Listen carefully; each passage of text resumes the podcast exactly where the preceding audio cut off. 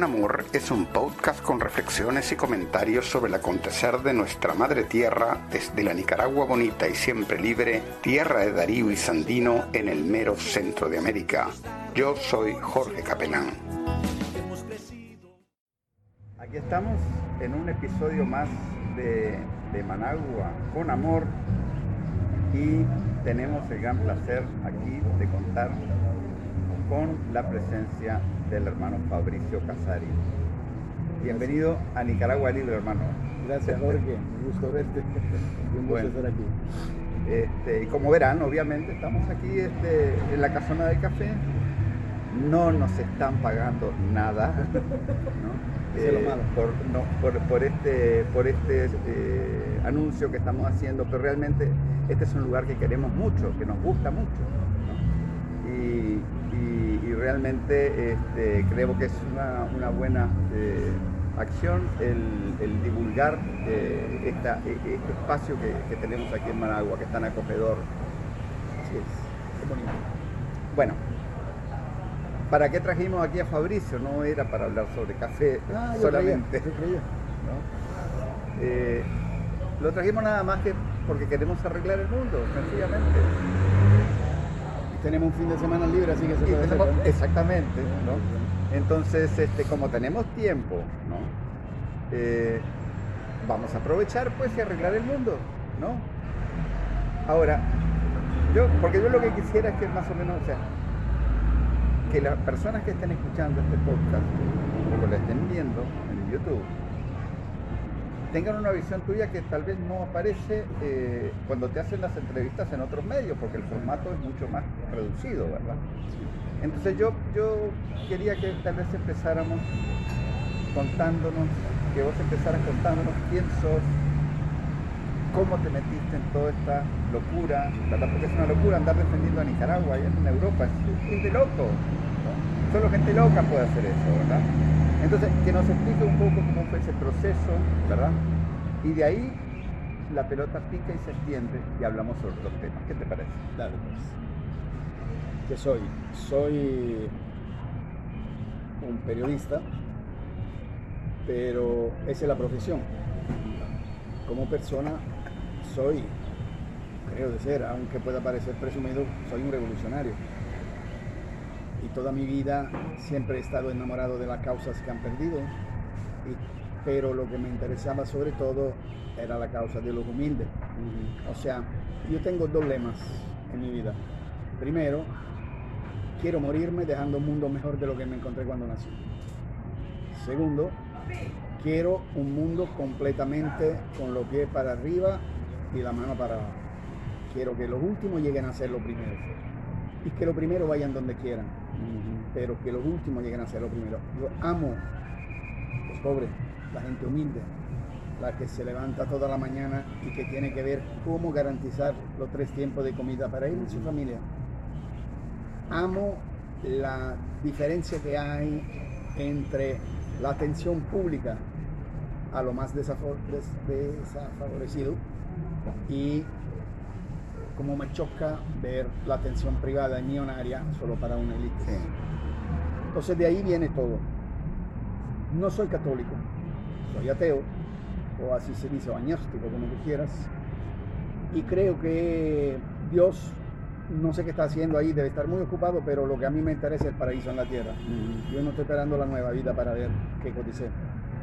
Entonces creo que, esa, que eso es el espíritu con que la gente debe ir buscando. ¿Qué puede hacer día a día para mejorar las condiciones de lo que están peor? El equilibrio es una medida fundamental.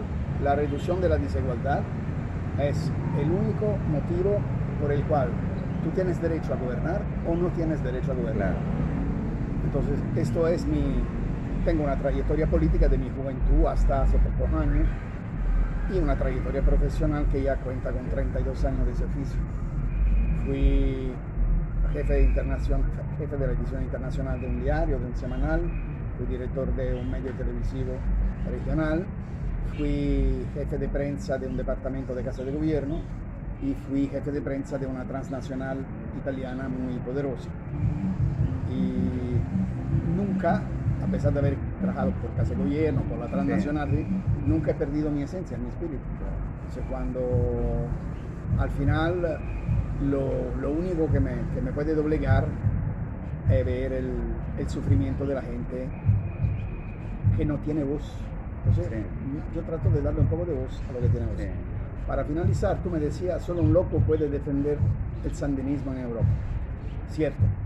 Y más te digo que durante el 2018 defenderlo era solo, me sentía solo. Pero he ido a todos lados defendiendo a fuerza y conquistando cada vez más gente que decía, Claro. ah, pues entonces esa es la verdad, no es la que nos estábamos leyendo. Ok, y hoy la solidaridad con Nicaragua otra vez tiene piernas, tiene ideas, se está moviendo, está creciendo.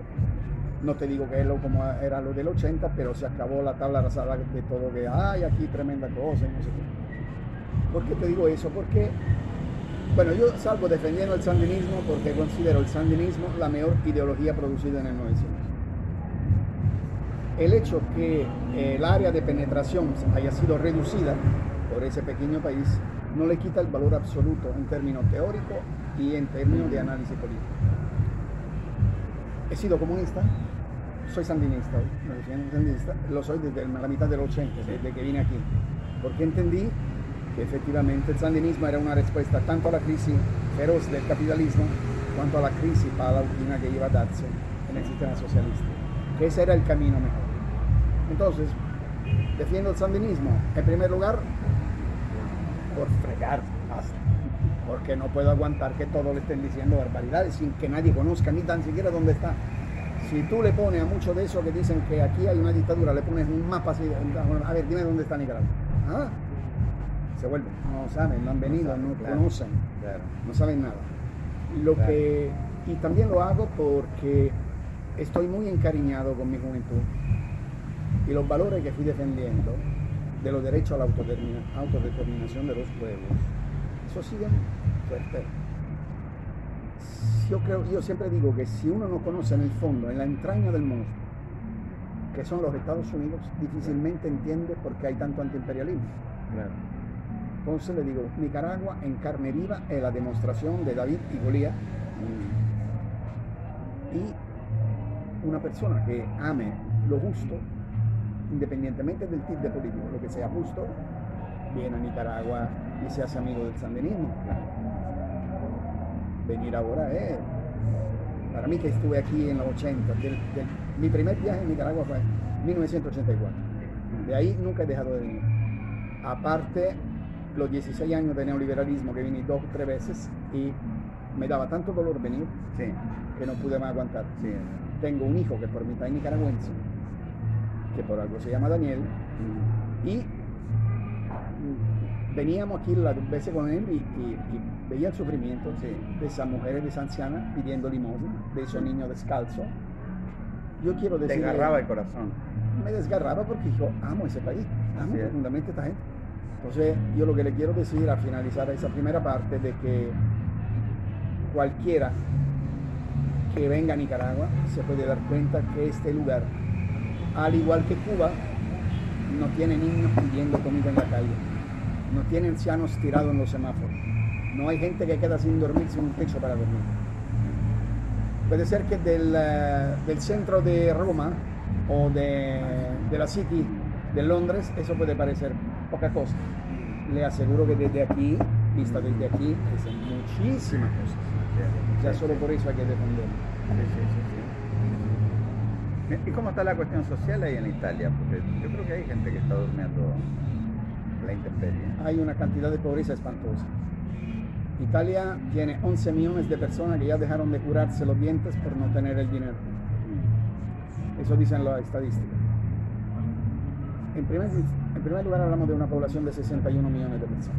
Cuando tú le quitas 11 que no se pueden curar, ya tú me estás contando un poco cómo va. Italia tiene, ha sido por decenas de años no solamente un país con un Producto Bruto muy fuerte, considerado el tamaño estábamos en lo primero siete del mundo, Sí. sino que ha tenido la más grande cuota de ahorro privado. Y ese ahorro privado es lo que ha servido en estos últimos 15 años de neoliberalismo, de turbo neoliberalismo, como Sí. decimos nosotros, para aguantar un poco. Hay muchas familias donde con la jubilación del abuelo viven el padre desempleado y el hijo que va a la escuela. Sí. Esa es la condición. Sí. Se ha habido una reducción dramática del gasto social, pero no se ha habido igual, igual reducciones de, la de los financiamientos a la empresa. Hay un modelo económico que es tremendo porque piensa que la reducción del gasto público es el camino, porque el tema, el principio cuál es? Transferir la riqueza general en las manos de pocos. Entonces, esto es precisamente lo opuesto de lo que sucede en Nicaragua, Sí. donde se recaude la riqueza determinada por los impuestos la- y se garantice el flujo de caja, así como se dice. Y luego, con el dinero que viene del exterior, con los préstamos y todo, se da la obra social Sí. de progreso. ¿Qué produce eso?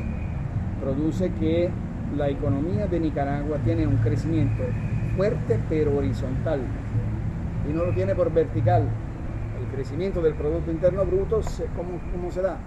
Es que cuando tu hermano da dinero y da facilidades y da escuelas, eh, este, salud, transporte, da todo lo que son los servicios básicos de la población, y entonces pones a la persona que aún gana poco la posibilidad de sobrevivir porque no tiene que pagar los servicios necesarios, esto hace que la persona gasta más. ¿Qué significa gastar más? Que producen más demanda interna. La demanda interna desarrolla la producción, porque si hay demanda, la gente va construyendo lo que la demanda quiere. Se regula la oferta, entonces crece la producción. Cuando crece la producción, crece lo que sobra, es decir, la posibilidad de exportar. Y cuando exportas más, ganas más. Es un círculo virtuoso donde la economía crece y es un modelo keynesiano de economía. Claro. Claro, si, si te vas por lo, por Keynesiano productivo, yo. Keynesiano productivo, correcto. Es decir, si te- hasta, mira, hasta el mismo Adam Smith te puede decir eso. Así es. Pero cuando te vas por Milton Friedman, que dice que el tema, la obsesión fundamental es la reducción de la inflación. Es decir, tener lo más bajo posible el nivel de vida para que los grandes números gocen, aparte de ser una mentira, porque es lo más bajo posible por el pueblo, Pero porque ellos- los ricos lo tienen claro. lo más alto posible. Pero esto dicen, este, eh, eh, si uno habla con los bancos centrales de Europa, Sí. la Reserva Federal y todo esto, ¿no? Ellos dicen, sí, sí, la prioridad es reducir la inflación, pero y cada vez está creciendo más. Es Mira, una, inflación, es una inflación que nos está pegando a nosotros, porque todo lo que compramos en dólares viene inflado también ya, ¿no?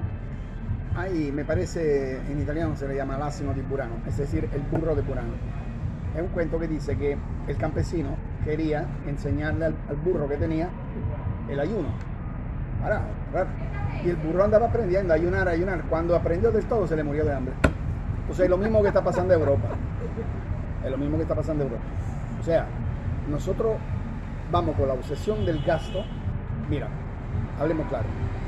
Europa está gobernada por lo que es el Tratado de Maastricht, ¿verdad? Ese tratado lleva algunos porcentajes, Sí. alrededor del 3%, que es lo máximo que se presume sea la diferencia de inflación, al máximo que se presume que sea el crecimiento, bla, bla, bla. ¿Qué crees si el consejero económico de Mitterrand, Sí, que es el que con Kohl fundaron Maastricht, claro. Dijo que ese número se dio así por casualidad, no sabían qué poner, pusieron eso. No hay ninguna teoría económica que dice que la relación entre el Producto Bruto e inflación tiene que ser el 3%. Ninguna. Ninguna. Eso ha sido un invento. Yo me levanto mañana y establezco que uso Shell y con ojos claros. Sí. Y tú me dices, pero no soy yo, no importa, tú eres así. Entonces, alrededor de esto vas a ver cuál es el tema. Es decir, la reducción a lo máximo de la inflación significa la reducción a lo máximo del gasto social. Y si ese dinero no lo inviertes en el gasto social, bien lo puede entregar a las élites. ¿Cómo se hace? Con la reducción exagerada de cualquier tipo de impuestos. Porque si tú pones un impuesto de una cifra y lo pones tanto al viejo como al joven, tanto al pobre como al rico, claro que lo que más gana cuando se paga poco impuesto es lo que produce mucho dinero y no lo que produce poco dinero. Ese sistema perverso hace que haya una transferencia constante de los Así recursos es. públicos a los bolsillos Sí. privados. Precisamente lo opuesto de lo que sucede en Y Nicaragua. también este, cada vez bajan más los impuestos a las ganancias y eso, pero el IVA siempre está ahí. Está. Y ese, el, el pobre es el que, el pobre es el que paga con el IVA. No, mira, No es el la- rico. Obviamente, obviamente. Así como también el pobre está af- afectado por la inflación. Pero un país que tenga la cuenta perfecta es un país inventado. No Ah, sí, existe. por supuesto. Es como decir que en tu casa, en tu Por familia, supuesto. entran 100 dólares y se gastan 97 dólares porque queda 3. no, nunca es así. Es una estupidez. sí. Y la idea de pensar a una sociedad como que fuera una empresa Sí. es una locura mental, es. es una cuestión de psiquiatra. No puede haber, porque por supuesto, el valor de una persona no puede ser el valor de un número. Entonces, no hay ningún país en la historia que ha vivido sin una deuda externa. Entonces tú dices, ¿hasta dónde puede llegar? Preguntémosle a los gringos y a los japoneses. Los japoneses tienen una deuda externa que es superior a la de toda Europa y nadie le va sacando cuenta. ¿Por qué? Porque son los aliados de los Estados Unidos en el Pacífico y hay que cuidarlo. Incluso ahora le dieron la posibilidad de reformar la constitución y de volver otra vez a armarse, obviamente con armas de gringo, pero eso es un detalle. Entonces a Japón no se le puede tocar. Vamos a ver la inflación en los Estados Unidos la deuda externa de los Estados Unidos. Eso es inmenso. Hombre, eso daría de comer a toda África por, Lo que, pasa es que esa 300 deuda, años. lo, lo que pasa es que esa deuda ellos quieren que la paguemos nosotros. No solo la paguemos nosotros, el Y problema es la quién se, la, quién se la va a cotizar. A un Obvio. país que tiene el poderío militar que tiene. ¿Con qué le vas a decir? Imagínate que tú te debes dinero a un tipo que pero es un campeón Claro. de boxeo. Es Claro. difícil irse a cobrar porque el tipo te Claro. malmatea. Entonces, el asunto es los Estados Unidos imprimen dólares, nosotros pagamos la deuda y ellos tienen el, American Way of Life. Así es. Entonces, qué, qué rico así, ¿no? Sí. O sea, así son los Estados Unidos. Sí. Te dicen, ok, no se preocupen, nosotros garantizamos el equilibrio del mundo. Ah, es que le pasamos la cuenta. La deuda me la pagan ustedes, me arreglan ustedes. Yo le garantizo la paz y la seguridad internacional. Lamentablemente, tienen de 225 años de historia, solamente 6 años donde no han tenido una guerra, que es una manera curiosa de preservar la paz haciendo guerra.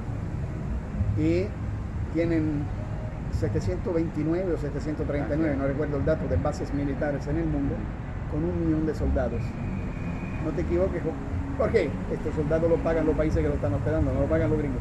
Ajá, Así es, así es. Así como la guerra de. Kuwait contra de Irak, todavía Kuwait está pagándole a los Estados Unidos la intervención militar. Porque Estados Unidos es, antes de cualquier otra cosa, una organización comercial criminal que incluso te produce desestabilización para levantar guerra, para después destruir y luego reconstruir con su empresa. Eso es el gran negocio. Y nosotros pagamos la cuenta de todo esto. Así es. Incluso eh, hablan mucho de la democracia, pero en Guantánamo no existe, lo que, no- lo que menos existe es este Estado de Derecho, o sea, pueden meter preso a quien sea el tiempo que les dé la gana, La Patriot Act ¿no? se llama. ¿verdad? Este, entonces es un discurso totalmente vacío, pero precisamente, aquí tal vez podemos en- entrar un poco a, a- a hablar acerca de lo que está pasando y de lo que pasó esta semana aquí en Nicaragua, ¿verdad? Dale, dale. Estamos entrando en un mundo multipolar. Desde rato ya. ¿verdad? Y esta semana el gran anuncio, que yo creo que fue una- un, un anuncio que tal vez todavía, como dicen, la monedita todavía aquí en Nicaragua no ha caído. Esta gente me parece que todavía no se ha dado cuenta bien de qué fue lo que pasó el lunes aquí en Managua, cuando el comandante anuncia el ingreso de Nicaragua a eh, la iniciativa de la Ruta de la Seda. Veamos un poco, frente a ese imperio tan bárbaro y criminal, ¿qué es lo que implica esta entrada de Nicaragua en ese proyecto? La primera respuesta ya te lo dieron los gringos, sin esperar que te la diera yo. Que de lo que, que iban a hacer no se sabe qué, dijeron, no, no, nosotros que queremos tener buenas relaciones diplomáticas, esperamos que las cosas mejoren y todo eso. Bajaron la colilla. ¿Por qué? Porque China no solo te cogía políticamente, internacionalmente, acordémonos que con Rusia son dos de los cinco miembros del Consejo Permanente de las Naciones Unidas. No es tanto eso es que China hace de ridículo cualquier amenaza de bloquear la economía nicaragüense. Inmediatamente, con una firma, el comandante transformó la amenaza en chistes. Y te dice, ajá, Nicaragua creo que exporta mil millones solo de comida. No te van a comprar la comida, decían los puchos. Va a ver que no le van a comprar la comida. Me resbala, ¿viste? Me la compra el otro. No hay problema. Con lo que produce Nicaragua con, con costo abastece esas dos provincias chinas. Así que ellos no tienen ningún problema de resolver eso. Segundo, te voy a aislar política y diplomáticamente. Hombre, lo escribí en el artículo que saqué. Había representantes entre los 2.500 y 3.000 millones de personas en el mundo, es decir, que casi la mitad del mundo estaba participando en la toma de posesión en forma de amistad de un paísito así chiquito, Claro. que es grande como la región donde yo vivo, que tiene un poblado menos de la región de donde yo vivo. Imagínate que solo Roma tiene casi 5 millones de habitantes. Y que en el, en el ajedrez internacional se encuentra en un papel de primer nivel, sin embargo siendo ese micro país, una economía cuyo Producto Interno Bruto es el número 140 en el mundo, de repente se vuelve un dolor de cabeza por los Estados Unidos. Porque si no la bloqueas, Nicaragua seguirá creciendo, dando un ejemplo de gestión gubernamental mucho mejor de lo que le dan sus enemigos. Sí. Si la bloqueas, no tienes nada porque simple y sencillamente cambia la ruta y tú pierdes. Claro. Porque ese cuento, a Nicaragua le bloqueamos la cosa. Oye, quien convenció a Nicaragua le sale muy bien. Los productos son de primera calidad y barato. A ver, renunciales si tenés huevo. Ajá. ¿Y a quién va? Los frijolitos El Salvador, ¿dónde lo va a comer? Se van a dar mordisco entre ellos. Y mucha más comida que se le da por Centroamérica, incluso por Sudamérica. Sí. Los productos de Nicaragua son buenos y de una calidad alta y un precio bajo Sí. renunciar solo porque le gusta Cuchilandia, eso, eso, yo, eso yo como que lo veo complicado. Entonces, Nicaragua entra no solamente en una relación bilateral con China, entra dentro de un proyecto megagaláctico mundial, que es la nueva ruta de la seda. Solo te digo que cuando Italia dijo, sí, me interesa, vinieron los gringos a decir que esa era tremenda amenaza por la seguridad nacional Sí. de los Estados Unidos. Italia, obviamente, que es títere de los Estados Unidos, ya, ya, se, ya se arrepintió, entonces ya dejó caer a la cosa. Y sin embargo, los chinos habían propuesto una inversión en Italia uf, enorme por mejorar. Mira, por ejemplo, hacer nuevamente el puerto de Trieste, uno Sí. de los puertos más importantes de Italia por el- la, la- la entrada y la salida de las, mer- de- de- de- de las cosas. Nosotros nunca vamos a tener un dinero suficiente público para invertir en eso. Los chinos Claro. nos dijeron, te lo hacemos en seis meses. Claro. Y Italia sí, por darle escucha a los Estados Unidos, dijo que no. Así como por otro lado le damos escucha a los Estados Unidos pidiendo las sanciones contra Rusia, nosotros pagamos 4.500 millones de euros al año y 150.000 piezas de trabajo para decirle a los rusos no te damos comida del campo. ¿Por qué? Porque tú atacas a Ucrania. Además se ha visto Ucrania que ataca a Donbass y Donbass es ruso y Crimea es ruso. Y eso va a pasar lo mismo que, lo, lo mismo que con, con China y Taiwán. Ahora, entrando Nicaragua en ese proyecto de Vía de la Seda, ya entra en un network internacional de países. ¿Y cómo entra Nicaragua? Nicaragua entra como uno de los países internacionalmente, yo creo que esté entre los primeros 20 y 25 países que tiene tanta importancia geoestratégica por la colocación territorial de donde Sí. están. Eh, yo sé de eso porque Italia es en primer lugar sobre todo eso Claro. Tiene dos continentes y, un tercero casi a la vista, Claro. diferente al océano. Bueno, Nicaragua con el Golfo de Fonseca y el hecho de estar con Océano Pacífico y Océano Atlántico bañando sus costas y siendo el país más grande de la región centroamericana, teniendo ya una leadership política indiscutible, histórica, cultural y de todo tipo. Porque quien no conoce Centroamérica, vaya primero en Guatemala, en Salvador, en Costa Rica, y después venga a Nicaragua y se da cuenta de la diferencia. Estamos hablando de otro tamaño, de otra, de otra envergadura. Entonces ya teniendo eso, Nicaragua va asumiendo un papel fundamental. Y ya irte a pelear con un país que es parte de un proyecto tan grande, quiere decir ir a pelearte directamente con China, que no es lo, no es lo más Sí. cómodo que hay. No, claro. Y además yo diría que... ¿Te imaginas Fernando Chamorro guiando el asalto. al gobierno de China? Por favor. O sea que lo que te Este, quiero decir es no, que no. Nicaragua se, está muy bien plantada Sí. ahora. No, y yo diría, o sea, hablando de, de las dinámicas regionales ¿no? que, que genera este anuncio de Sí. Nicaragua, que sabemos pues que en el fondo es el anuncio del canal, ¿no? aunque el gobierno no lo ha dicho así con todas las palabras, pero bueno. Puede ser, ¿no? ¿Quién sabe? Este, porque de hecho se ha estado, el canal se ha estado construyendo. Ya una parte ya se está haciendo. O sea, lo que, todo lo que es la, la, la conexión entre el Atlántico y el. Pacífico y los dos puertos de aguas profundas. Sí. ¿no? Pero hab- hablando, viendo un poco todo esto, o sea, la- las dinámicas a nivel regional, ¿no? Yo no sé, me, me imagino que la misma oligarquía costarricense deberá pensar muy bien qué es lo que ellos quieren hacer, porque ellos desde hace muchos años están comerciando con, con China. ¿no? Y eh, va a ser difícil mantener ese, ese, o sea, una relación comercial con China y al mismo tiempo una relación política antagonista con Nicaragua. Por supuesto. Y me imagino también que Bukele en El Salvador se tendrá que ir calmando. Si no hay cambio político también en El, en El Salvador, ¿no?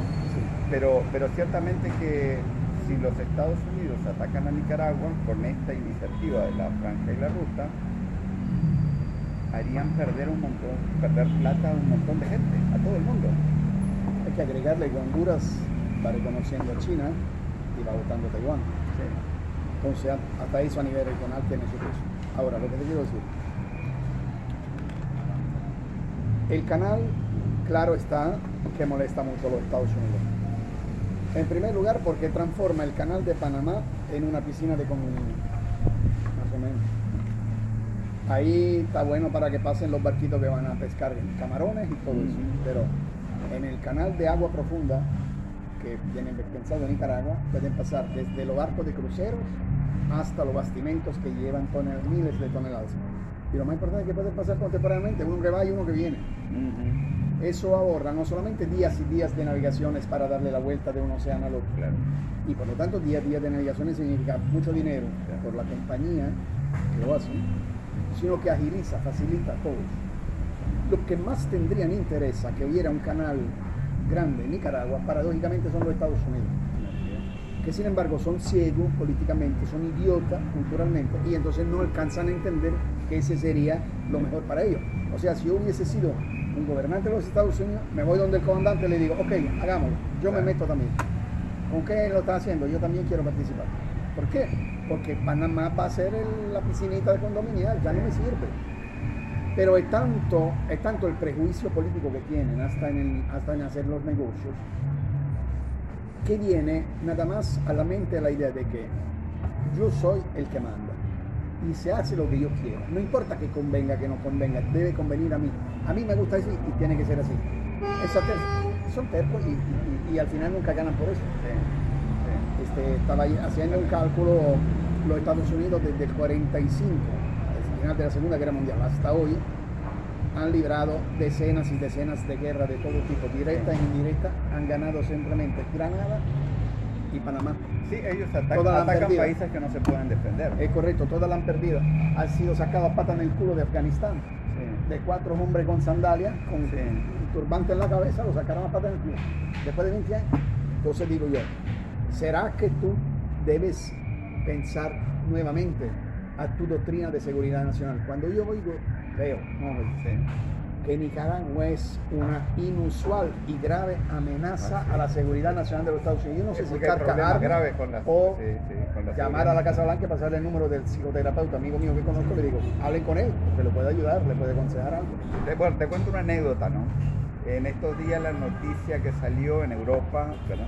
bueno, te- seguramente que lo has leído en algún diario italiano, es que dicen los Estados Unidos que Rusia no ha invadido Donbass No, no.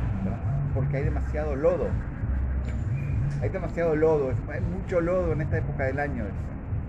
Entonces el, eh, el Kremlin les contestó, ¿no? Miren, Acabaron con los o sea, franceses, ustedes, los ustedes dicen, ustedes que han contratado meteorólogos para poder este, para poder eh, predecir el curso de, de- de- de la situación que tenemos en Ucrania.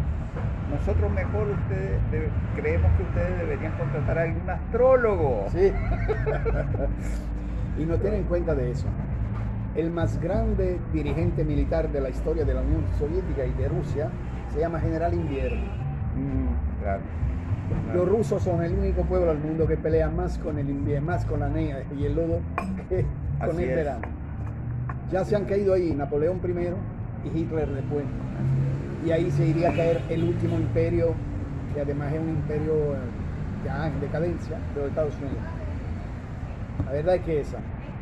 Los gringos llevan la el- ampliación de la OTAN contraria a lo que se habían comprometido por toda la Europa del Este. Le y, eso, ponen y eso es serio, la gente tal vez aquí en Nicaragua no se da cuenta, No, no. pero es serio cuando vos te ponen unos misiles nucleares a 5 minutos de tu Exacto. territorio. ¿Te acuerdas qué pasó con Cuba en el 61? Los Estados Unidos dijeron, si meten misiles soviéticos a Cuba, yo ataco, invado la isla porque no puedo tener una amenaza tan cercana. Ah, pero sí la pueden tener los rusos. Pero ¿cómo es posible? Mira, eso, eso es una cosa que la gente ve, todas esas películas de Hollywood y cómo la gente en 1961 estaba muerta de miedo Sí, por, lo, por el tema este de los misiles, Claro. ¿verdad? ¿No? ¿Y cómo se puede entender eso y por qué los rusos no van a poder sentir por miedo supuesto, de eso? por supuesto. Lo que yo no he entendido fundamentalmente, yo soy convencido de eso, es que hay una gran diferencia entre la Unión Soviética y la Rusia de hoy. Vladimir Putin no tiene ningún problema a usar la fuerza cuando piensa que sea necesario. La Unión Soviética siempre ha buscado cómo arreglar y cada iniciativa agresiva de los Estados Unidos trataba de buscar un equilibrio. Este hombre te lo demostró en Chechenia, te lo demostró en Georgia, te lo demostró en Crimea, te lo ha demostrado en Donbass, te lo ha demostrado en Siria, te lo está en demostrando en Kazajistán. Kazajistán. Si tú le vas a tocar sus intereses o lo vas a amenazar militarmente, Putin reacciona. Sabe perfectamente que si afloja un día, se encuentra a los gringos marchando por la Plaza Roja. Entonces, te dice, ¿cómo voy yo a relacionarme con una administración de los Estados Unidos que en pocos años desmiente los acuerdos con Irán? Desmiente los acuerdos por la testada balística de corto y medio alcance.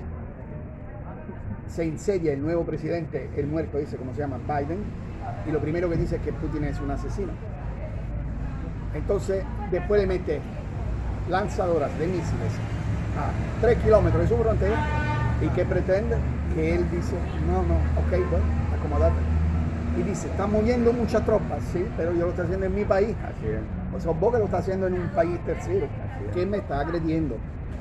Lo que la gente no sabe es que en, en Ucrania hay un gobierno nazista. Sí.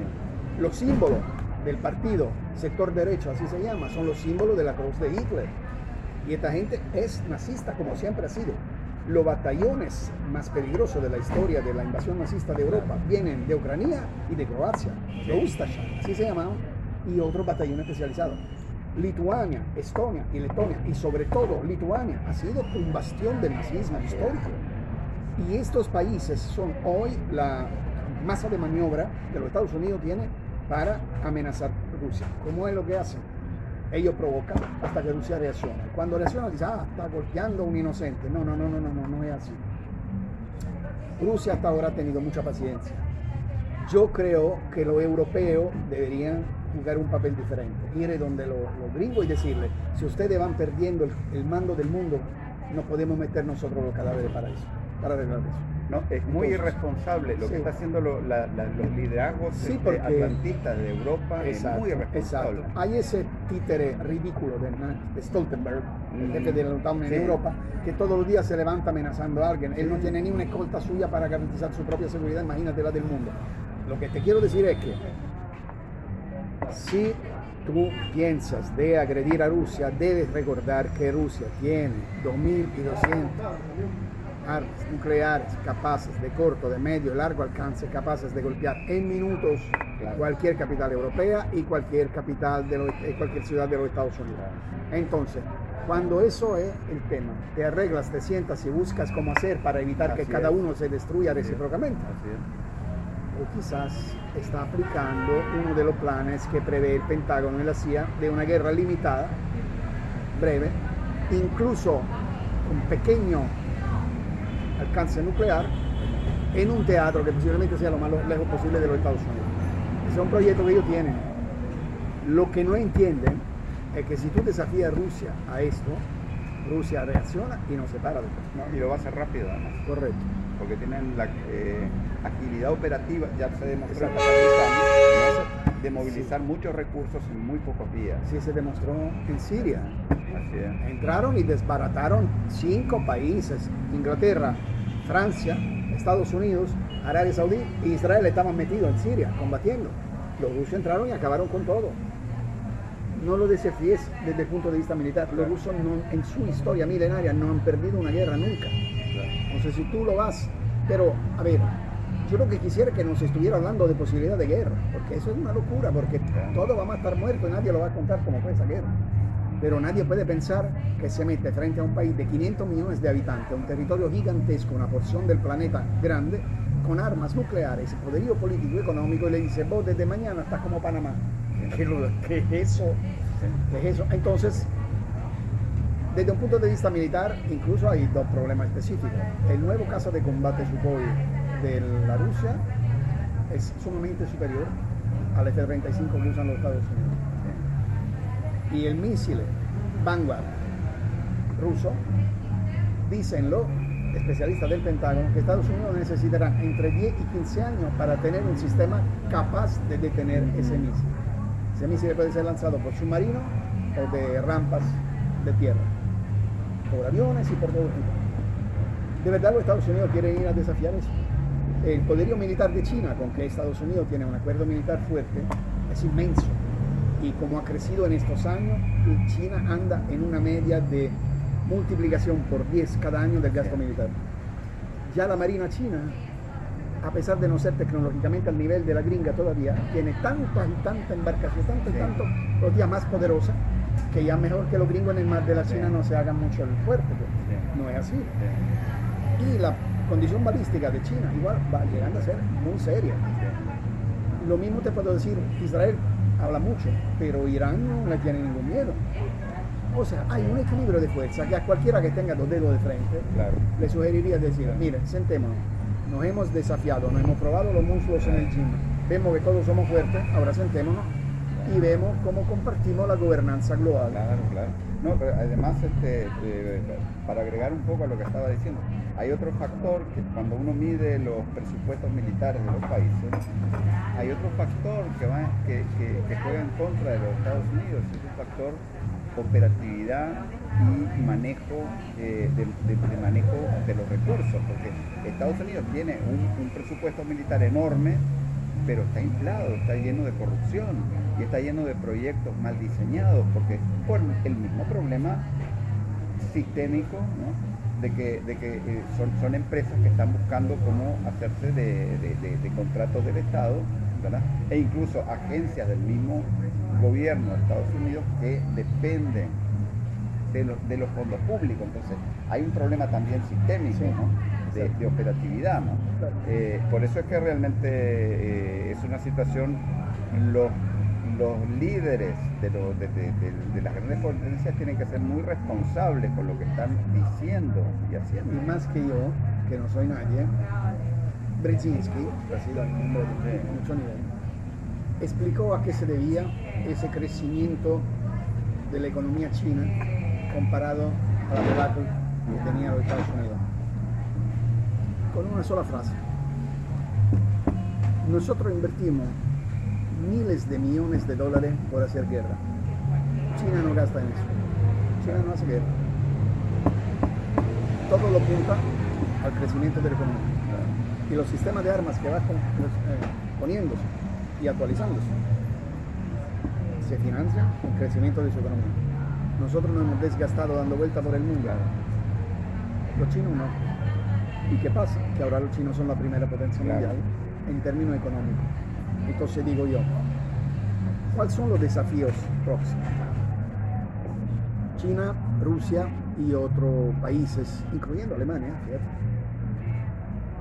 están construyendo ese banco internacional que debería sustituir el Banco Mundial y el Fondo Monetario Internacional. ¿Cuál es la característica de ese banco? Que cada país aporta con su propia moneda. Y que los intercambios se hacen en una moneda de cada la moneda de cada país, que después se convierte. Entonces. Es un poco como el planteamiento que hacía Correa cuando este, Precisamente. En el, en- en el alba, ¿no? Precisamente. Esto va a llevar a medio largo plazo el posible abandono del dólar como moneda en las transacciones internacionales, que significa en automático la caída de los Estados Unidos al infierno. De los Estados Unidos viven de esto. Con tal que cuál es la amenaza que los Estados Unidos hacen con Rusia si se mete en Ucrania. Ah, no son babosos, no le dicen te atacamos porque saben que van quebrados. Le dicen te quitamos del sistema de intercambio internacional, es decir, del sistema de transacciones internacionales. Te bloqueamos el código SWIFT, Sí. Es el código SWIFT. Todos ustedes que tienen una tarjeta de crédito lo tienen ahí. Es un código establecido por los acuerdos internacionales. El primero es Basilea II, el segundo es Basilea III, que dice que solamente la utilización de ese código te garantiza las transacciones internacionales. Pero te hago un ejemplo. Si Nicaragua quiere enviar un dinero a Italia, siendo Nicaragua en la blacklist, porque los dueños del SWIFT, que son los Estados Unidos, ha establecido que Nicaragua es un país blacklist. Para entrar a Italia tienen que pasar por Commerzbank, por cualquier otro banco internacional, que no por casualidad en Nueva York, dejar ahí una cuota, porque eso se llama robo, y para después llegar, convertirse en otra moneda. Entonces, con el código SWIFT, los Estados Unidos tienen una cuota de ganancia por cada transacción que se hace, desde la compra del café hasta el abastecimiento de import-export. Si pierden ese código SWIFT, si se- se amenazan con esto, y Rusia y China ace- aceleran el utilizo de estos bancos, de este nuevo banco internacional, los Estados Unidos le pasa, como se dice en Cuba, que el tiro le sale por la culata. Sí, sí. Y va a ser el error más dramático que puede hacer en, lo- en su historia los Estados Unidos. Pensar de que con sanciones me creo ventajas comerciales, porque te digo que tú no puedes, entonces solo lo puedes comprar conmigo. Con el código SWIFT te impido de Así es. operar internacionalmente en términos financieros, porque te lo impido yo, así que solo puedes operar conmigo. Si piensan que eso va a poner con la espalda en la pared, a ver, la mitad del mundo Claro. están completamente equivocados. Sí. Entonces- Incluso, te digo, eh, eh, porque ellos están amenazando con eso contra nosotros también, ¿no? Pero mientras tanto, obviamente, el, el sistema alternativo al SWIFT y al IBAN tiene que eh, hacerse lo más rápido posible. Claro. Pero además de eso, yo te digo, la semana pasada estaban aquí unos empresarios de Corea del Sur queriendo montar un sistema de, de blockchain, de, de- de Bitcoin, aquí en Nicaragua, ¿no? Pero esas son cosas legítimas que los países las pueden hacer, ¿no? Si los someten a ese tipo de agresiones bancarias. Eh, no, no digo el Bitcoin en la manera que lo entiende Bukele como un medio para desarrollar el país, lo que está haciendo es atraer un montón de especulantes y de mafiosos, Claro. ¿verdad?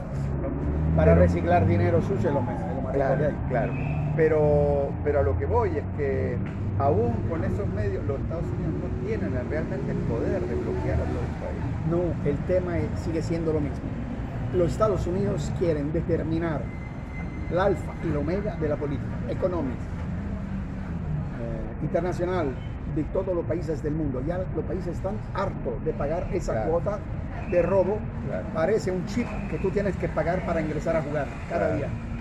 Los Estados Unidos no puede seguir pensando que financia su modelo de vida con el saqueo de los recursos de los demás. Sí. Ya los países están hartos.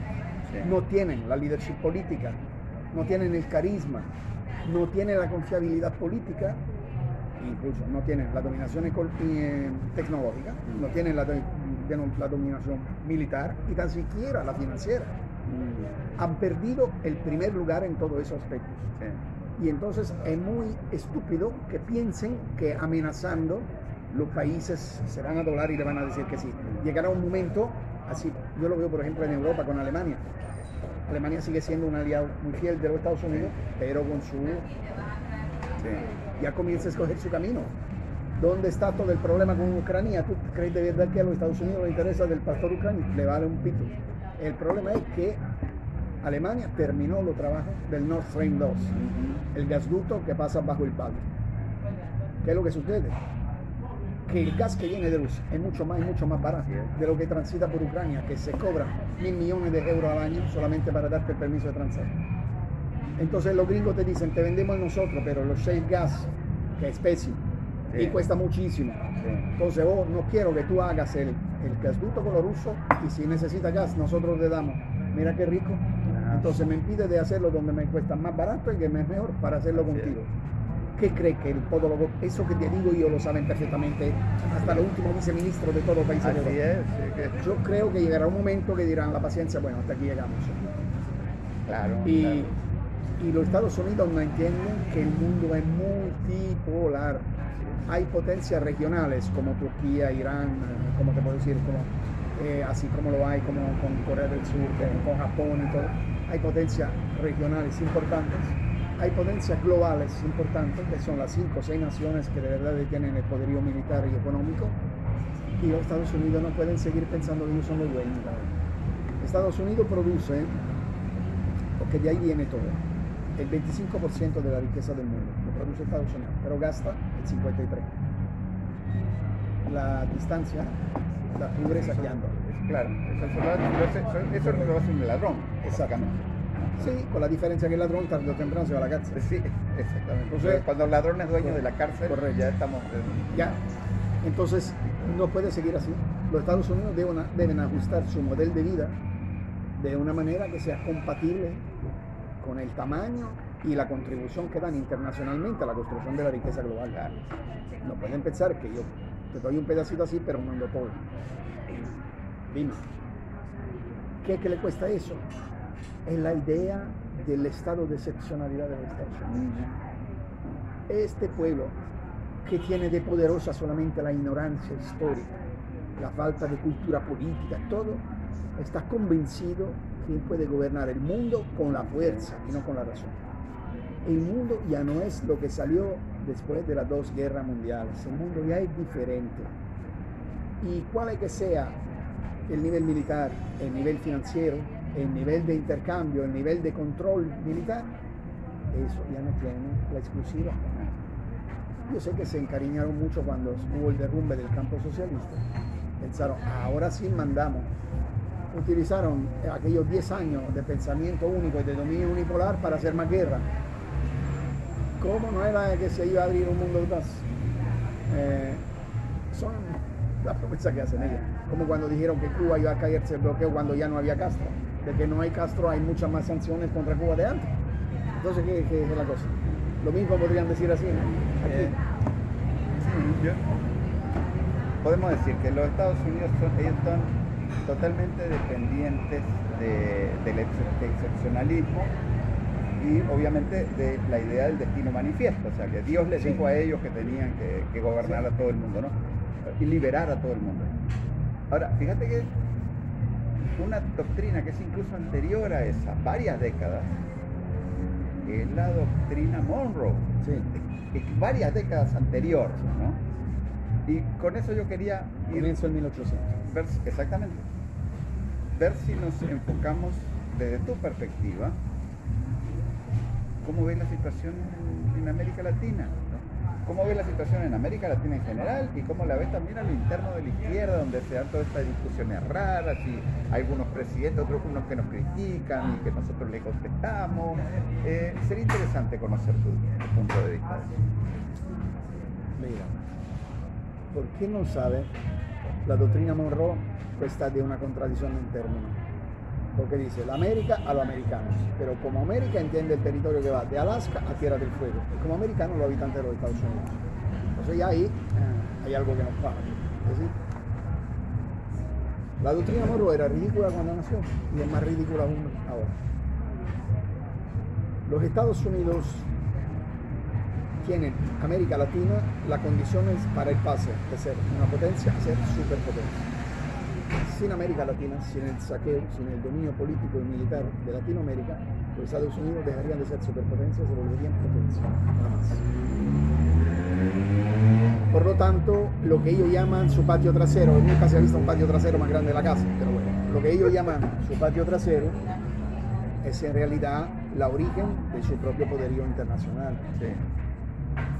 Hasta en lo económico. Si tú piensas a lo que ha sido el CAFTA, si tú piensas lo que, si- lo que era el NAFTA en su proyecto, eso es el sueño de mandar la economía de Latinoamérica desde Washington y de hacerle producir y ganar solamente en funciones de los Estados Unidos. hay una cosa que muchos no saben. Durante el somocismo en Nicaragua, exportaba oro en los Estados Unidos. El costo de los impuestos que le pagaba Nicaragua para meter el oro en los Estados Unidos era superior al costo del oro que los Estados Unidos se ganaban. Ese es el modelo de ellos de, de intercambio económico. Ahora, Latinoamérica nunca ha vivido una temporada con una crisis política tan fuerte de, de su gigante del norte como ahora. Porque los Estados Unidos están en una crisis seria, profunda, interna antes que internacional. Yo no creo que se pueda hablar de guerra civil posible y todo eso, pero sin embargo hay una polarización política como nunca en la historia. Y la polarización política en un pueblo ignorante inevitablemente se hace polarización armada. Nosotros tenemos un dicho que decimos que los Estados Unidos hacen guerra porque se, se cansan de dispararse entre ellos. Entonces quieren ir a disparar a alguien. Porque eso es.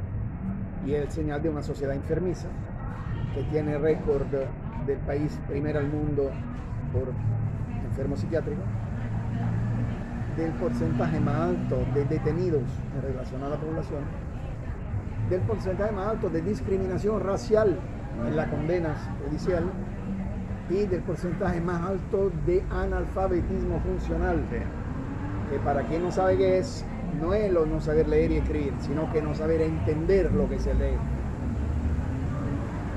Es un país que tiene un modelo socioeconómico completamente devastado. Entonces, una crisis así se le vino encima la polarización política de la nueva derecha, Sí. como que la otra fuera izquierda. No es izquierda, pero de la nueva derecha con la parte del establishment histórico.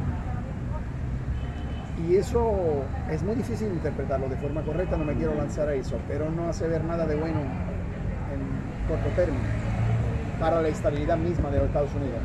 ¿Por qué me preocupa que los Estados Unidos se desintegren? No, porque me vale. El problema es que cuando los Estados Unidos están arriesgando mucho, buscan una guerra para reanudar internamente la cohesión social. Eso me preocupa mucho. Ahora, muy difícil en darle a explicar a los gringos que se hace una guerra por Ucrania, mucho menos por Kazajistán. Por eso hay que tener el escenario latinoamericano siempre con mucho cuidado. Claro, claro. Ahora, ¿qué, ¿cómo ves vos esto? No? Por un lado tenemos gobiernos pues, de izquierda, populares, progresistas. Sí. Por otro lado tenemos unas oligarquías rancias y, y mafiosas, ¿verdad? Hay que decirlo. Pero de los dos lados hay incentivos para comerciar con China.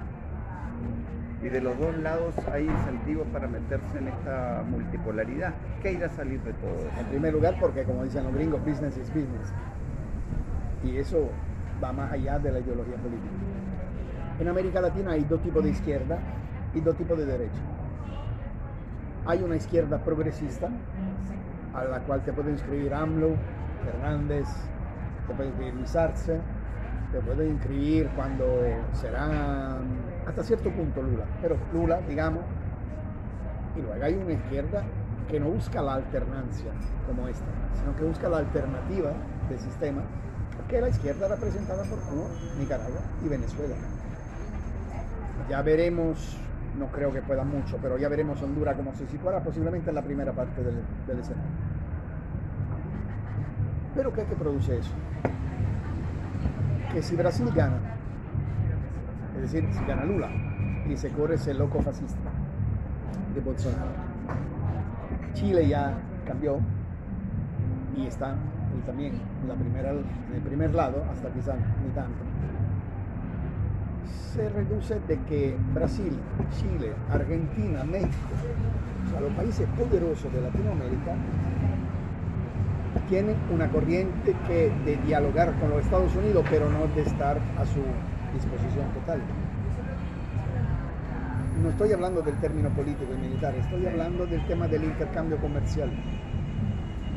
¿Por qué la CELAC es lo nuevo que hay en América Latina? Porque es el elemento jurídico que puede juntar la izquierda progresista, la izquierda light, como se le dice, o al caviar, como se le llama, con la izquierda revolucionaria.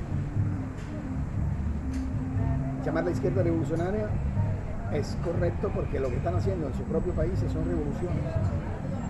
que cuando tú cambias completamente el destino de un país, independientemente de que haya tomado el poder con armas, ¿no? está haciendo una revolución, me refiero por ejemplo a Venezuela, mientras que Cuba y Nicaragua sí se cambió a través de la fuerza también. Todo para mí es un conjunto de izquierda revolucionaria y la otra que son izquierda progresista. ¿Qué apuesta podrían tener juntas? En primer lugar, lo principio fundamental sería respeto de tu propia autodeterminación, no inherencia en tu asunto y solidaridad. ¿Por qué eso? Porque el enemigo no es el hermano latinoamericano con que compartes historia, cultura, idioma, raza. El enemigo es el chele que quiere comerse lo tuyo, lo suyo. Entonces, si tú partes de eso, la unidad latinoamericana es una unidad que se puede fundar en un intercambio, en una cooperación y en una integración regional que transformaría Latinoamérica en el, en el continente más, en el subcontinente más poderoso del mundo, por recursos que tiene, por población, por nivel de posición geográfica. Yo no sé por qué hay este síndrome de Estocolmo en algunos países que le sigue encantando el, el verdugo, pero eso sería el futuro posible de Latinoamérica. Y en este contexto, no importa quién tenga una idea del desarrollo económico y social socialista y quién lo tenga por el capitalismo light inclusivo. No importa. Lo que importa es que ese conjunto podría relacionarse a nivel iberoamericano con una fuerza y una capacidad de levantar sus razones infinitamente mayor a lo que cada país singularmente hace. No necesita ser un especialista en política internacional para saber que cada país solo en la relación bilateral con Estados Unidos solo puede sucumbir, pero todos los países juntos, los Estados Unidos se tienen que sentar y buscar una regla. Ni se diga por Canadá, que son cuatro árboles, tres, tres osos y dos pendejos. No nada. Pero frente a un país solo, poderoso, al conjunto de país, Canadá tiene que hacer un marcha ni se diga por España, que jura de seguir siendo la madre patria ella. España tiene una posición anti-latinoamericana en todos los foros europeos espantosamente grave. Y sobre todo ahora con el crecimiento de Fox, que se junta con ciudadanos y hace de España un país objetivamente con mayoría parlamentaria de nostalgia fascistas directa. Eh, no me equivoquemos, cuando hablo de Vox hablo de fascismo puro, así como mucho más que lo de Orban en Hungría, fíjate, mucho más todavía. Entonces, ¿cómo te relacionas con España? Te relacionas junto como bloque latinoamericano. Latinoamérica no necesita de la relación con ningún otro continente si tiene una cooperación interna. Tiene todo lo que necesita. Energía, alimentos, agua, clima, eh, migraciones internas. el problema es que tiene, tiene unos estados-nación que no, no, se corresponden con su composición social. Por ejemplo, una, los pueblos originarios aquí en, América Latina hoy en día están levantando la, bandera del Estado plurinacional, porque el problema es que la mayoría de los países se crearon con unas fronteras que fueron diseñadas sin tomar en cuenta que existían naciones indígenas pongo un caso concreto, el de Guatemala, donde hay conflictos de hace muchísimo tiempo, incluso centenarios, entre, entre, entre poblaciones que viven en distintos municipios, simplemente porque las separaron, los gobiernos criollos, no españoles, sino criollos, las separaron sin resolver los problemas de propiedad. Y esa gente está en conflicto unos contra otros y a cada rato el gobierno criollo va y militariza la, zona supuestamente para imponer el orden, cuando en realidad lo que están haciendo es tapar un, problema que ellos mismos crearon. Entonces, ¿no te parece que son procesos bien complejos los que, los que hacen falta para llegar a ese tipo de unidad endógena de América Latina? Tal vez te voy a decepcionar, pero te hablo de europeo no advierto eso como el problema principal. Y la identidad de los pueblos originarios, o así como de, de, las distintas ramas de, étnica, no siempre en la historia está recién se ha demostrado como garantía de progreso. El caso de Ecuador y Bolivia son bastante significativos, donde a veces organizaciones indígenas se han puesto al lado de la ultraderecha. Yo no sé por qué, pero eso pasa. Entonces, de por sí, eso, a pesar que sea un tema serio y que hay que enfrentar, pero de por sí apoyar los pueblos originarios no significa salir adelante en automático. Sin embargo, es un tema. Es un tema se vuelve porque me parece que los compañeros que conozco no, te, no les va a gustar mucho eso que está diciendo. Yo sé, pero en mi criterio me van a explicar que, que me equivoco y me van a decir que hizo que hicieron la, la CONADA y otro país, otras organizaciones durante la última elección en Bolivia, durante los acontecimientos en Ecuador y todo. O sea, yo no creo que por el, La evaluación que hacen es distinta, te digo. Correcto, pero yo no creo que por el hecho de ser un pueblo originario tenga razón a como sea. Después te mido, obviamente, eh, después te mido en, lo, en, lo, que tú accionas, ¿no? Okay. Y mido también los errores del establishment político de la izquierda en estos países, así que no creo que sea completamente toda culpa de ellos. Pero te digo, el tema es muy serio, pero no quisiera reducirlo como que la resolución de ese tema, que no hay fácil, automáticamente resuelve el proyecto muy grande de integración latinoamericana. Eso es una cosa que te puede marchar en paralelo, pero resolver eso no garantiza lo primero que estábamos diciendo. Y el desafío con Estados Unidos no está con los pueblos originarios, el desafío con Estados Unidos está con las naciones de Latinoamérica. Todos las naciones deben aprender a darle valor y a reconocer política, constitucionalmente y ordinamentalmente la existencia de los pueblos originarios. ¿A qué se le debe dar? Totalmente autonomía y total, total participación en la vida política de los países. Pero se le da porque el sistema que quiero meter es un sistema demócrata que incluye, que respeta, y no al revés. O sea, es un sistema democrático que permite a los pueblos originarios de tener la representación digna de lo que son sus instancias, sus legítimas aspiraciones, y no al revés. No al revés. Mira, pero lo que pasa es que lo que están demandando hoy en día es, este, es control de territorios. Correcto. O sea, el, lo que están demandando es eh, no solamente una reforma agraria, sino, eh, o sea, no solamente apropiarse de la tierra por la tierra, sino la tierra por lo que tiene debajo, por lo que tiene arriba y por todo lo que tiene además en términos culturales, sí. ¿verdad? O sea, implica, como diría Chávez, una nueva geometría del poder. Correcto. Hay lugares donde se podrá y lugares donde se podrá menos. Es seguramente un camino correcto, pero no es lo en que yo me concentro cuando pienso al desafío global, sí. En ese caso con, los Estados Unidos, con el norte. No, es, no ese es el tema principal. Sin embargo es un tema. Pero ¿cómo te podría decir? Eh,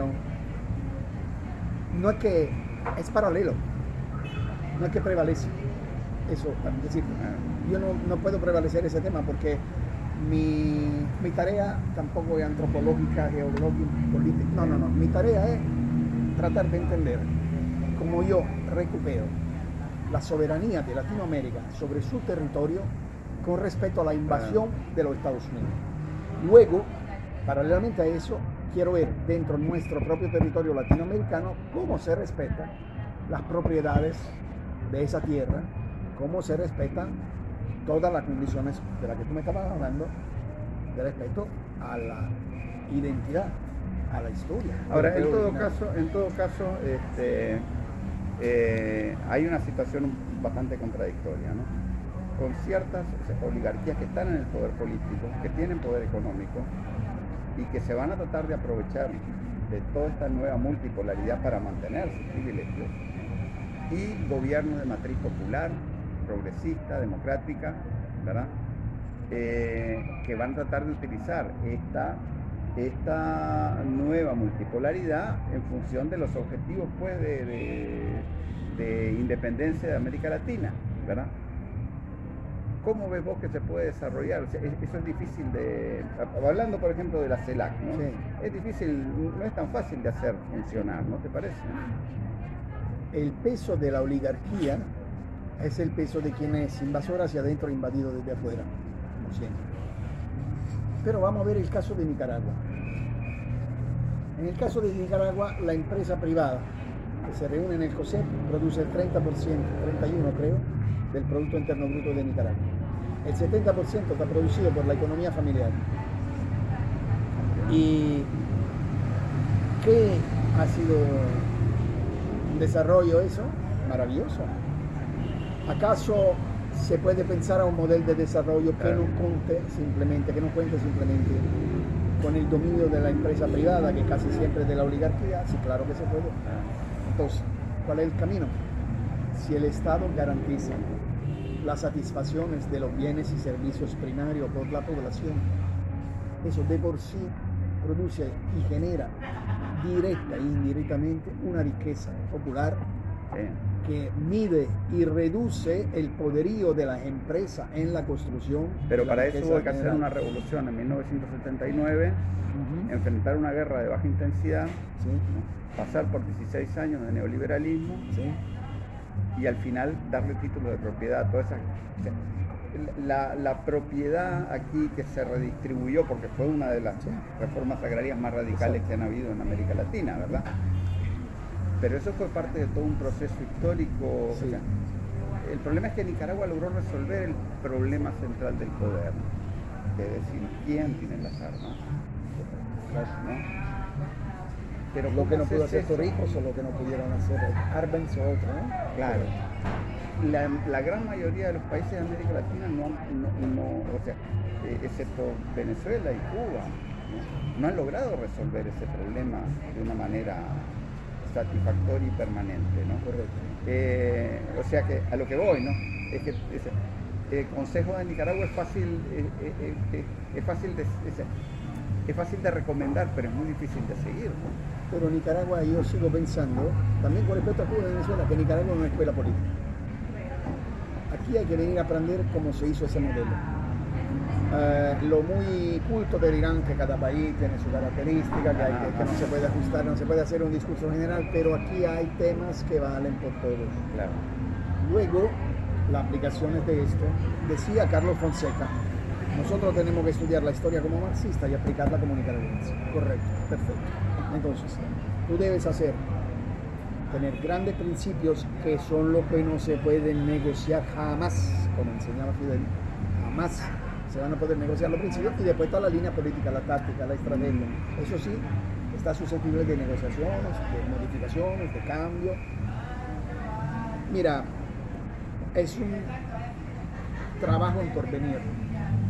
Decía Carlos Marx al final de su vida que había escrito muchas cosas, pero la única de que estaba segura, él, que no era marxista. Indicando con eso que el marxismo es un proceso en porvenir.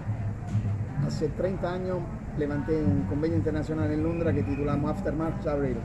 Es decir, ah. después de marzo viene abril. O sea, hay que ir adelante, sacar el método y ajustarlo a la actualización. El tipo escribía con los trenes a vapor y ahora va por satélite. No puede ser lo mismo. Lo mismo vale por la teoría económica y política de Nicaragua. La verdad es que hay que generar normalmente una idea de la transformación y después una manera de hacerla. Aquí la idea de la transformación ya se hizo, ya está un paso adelante. Aquí la cuestión es cómo hacerlo en cada país, de acuerdo obviamente pues, a su característica Yo creo que Nicaragua puede ser un ejemplo a seguir por muchos países. Nicaragua comenzó a preocuparse de, de, cómo desarrollar su nivel de vida interna desde un punto de vista democrático ya en la primera etapa de la revolución garantizó en los 16 años de neoliberalismo, que yo llamo la segunda etapa de la revolución, porque fue resistencia con pecho a lo que era la defensa, a la, resistencia a lo que era el ataque de la oligarquía para retomarse todo lo que había perdido con la revolución. Y, y el comandante garantizó que el frente, a pesar de los ataques internos y de los ataques externos, quedara en su lugar. Y si no hubiera habido esto, nunca hubiera habido el 2006 nunca hubiera la Nicaragua de hoy. Entonces, hay una manera de pensar la política que viene aplicando rígidamente los principios. Si tú tienes esos principios, después puedes tener la línea política que quieres. Lo que yo creo es que los principios no sean lo mismo en la izquierda reformadora y en la izquierda revolucionaria. Pero los intereses comunes pueden ser más allá de las diferencias políticas. Pueden ser un terreno donde experimentar, francamente, una unidad continental. Es decir, no le veo el por qué no.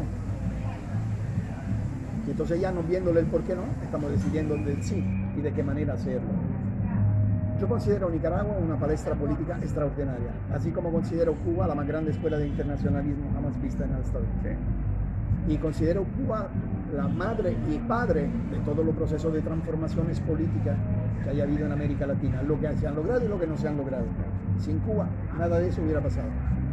Pero considero Nicaragua ahora el faro político, de análisis político, de estilo de gobierno, de manera de conducir las cosas públicas y de manera de estar dentro del sistema de relaciones internacionales que hace escuela.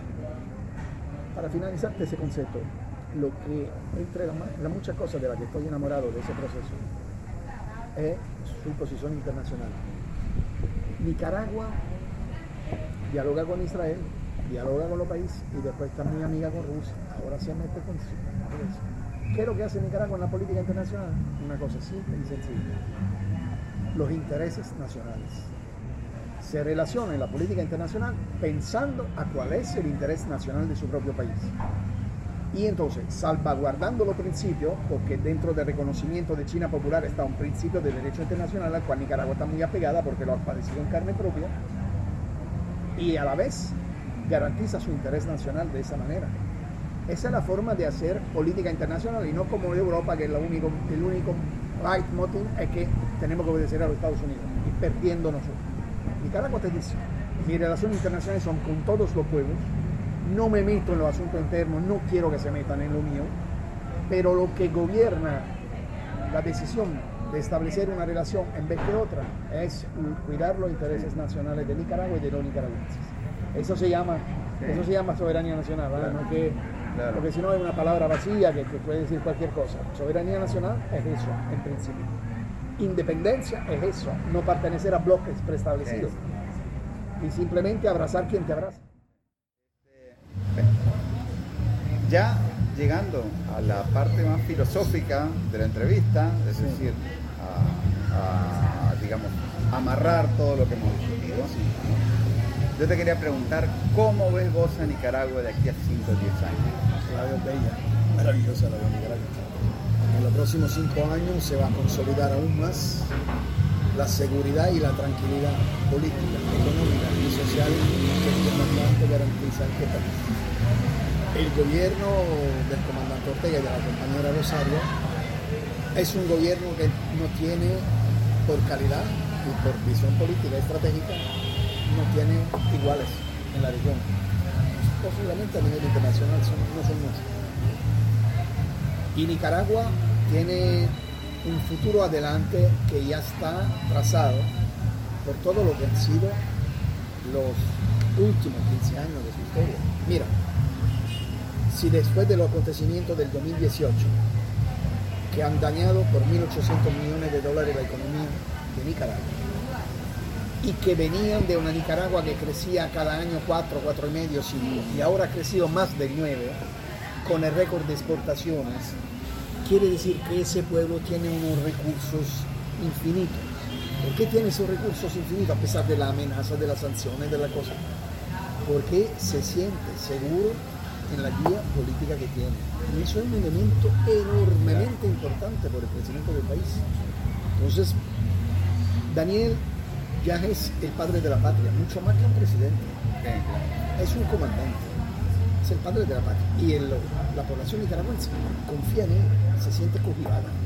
Hay investigaciones hechas por empresas que, son, que no son ricas, que no se le puede decir que hablen por interés político donde dicen, hablan de un 70, 72%, 76% hasta de nicaragüenses que piensan que el gobierno está haciendo lo que se debe hacer. En ningún país al mundo hay eso. En ningún país al mundo hay esos porcentajes. Entonces nosotros cuando nos habla de los gobernantes nosotros, la primera palabra que sale es una vulgaridad. Aquí la gente dice, me está yendo mejor. Ningún elemento de la economía y de la sociedad nicaragüense hoy está peor o igual a cuando el comandante llegó. ese camino va desarrollándose aún más y garantiza que Nicaragua sea un país de grandísimo eh, respeto y de grandísimo desarrollo.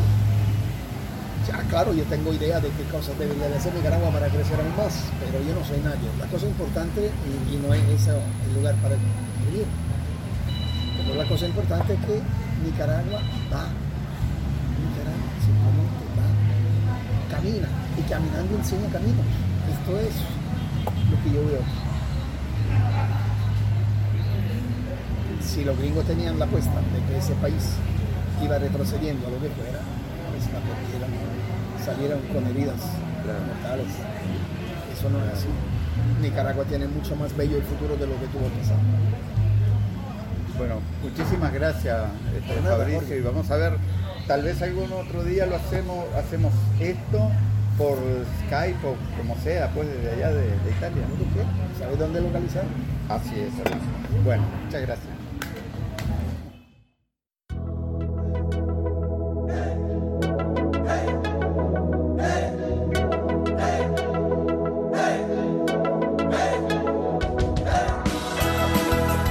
Este ha sido otro episodio del podcast de Managua con Amor.